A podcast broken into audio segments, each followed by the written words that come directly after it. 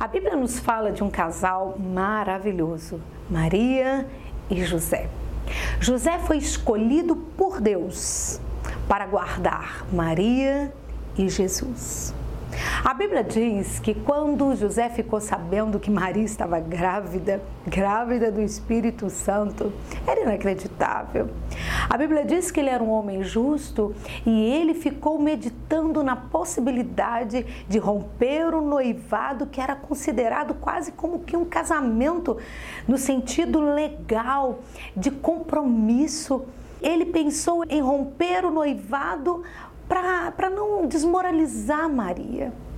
Olha, se José tivesse rompido o casamento, ele não teria cumprido a missão dele. Os dois, aquele casal, juntos, estavam realizando um sonho de Deus, cumprindo uma missão maravilhosa: cuidar, zelar e educar o Filho de Deus. É Deus quem une casais. Deus une os casais mais diversos com uma missão específica. Não desista do seu casamento. Ainda que venha empecilhos, ainda que venha dificuldades, vá em frente. A Bíblia diz que Deus interferiu e deu um sonho para José, dizendo: José, não separe, não deixe Maria.